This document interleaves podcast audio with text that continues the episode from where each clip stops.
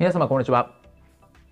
弁護士をしております中野秀俊と申します。今日のテーマなんですけれども肖像画イラストというのは肖像権侵害になるのかというテーマでお話をしたいというふうに思います。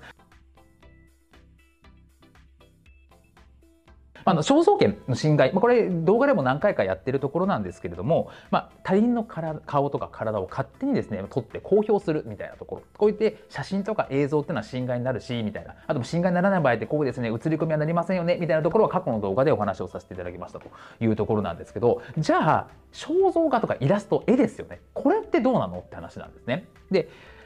この肖像画とイラストなんですけれどもあの本人を正確に描写してるみたいな、まあ、自発法じゃないですけどかなりですね正確に描写して特定できる芸能人の〇〇さんスポーツ選手の誰々さん有名人の誰々さんみたいな形で特定ができますみたいなところになってくるとこれは肖像権の侵害になる可能性がありますというところなんですね。で、まあ、有名人の場合とかパブリシティ権っていう問題も出てきていてパブリシティ権のもあの過去に動画がありますのでパブリシティ権で検索していただけると出ると思うんですけれどもこのパブリシティ権の対象というか、えー、侵害にもなる可能性があります肖像画イラストについては。なので肖像権の侵害にもなりますし有名人の場合はやはりこう正確に描写したものであればですね本人を特定できるようなものであればそれはなる可能性があるなというところになりますというところなんですね。であとはですね歴史上の偉人とかそういった人にも肖像権があるのかみたいな話なんですけれどもあの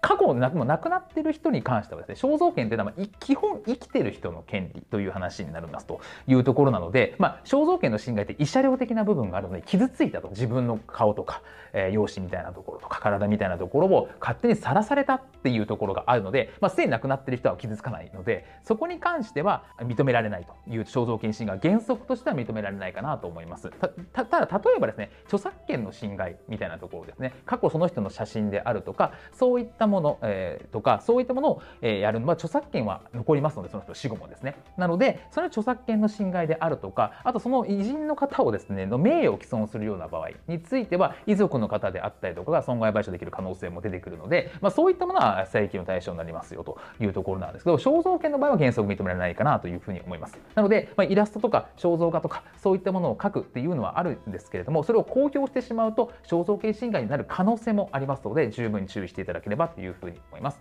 本日も動画をご覧いただきましてありがとうございました。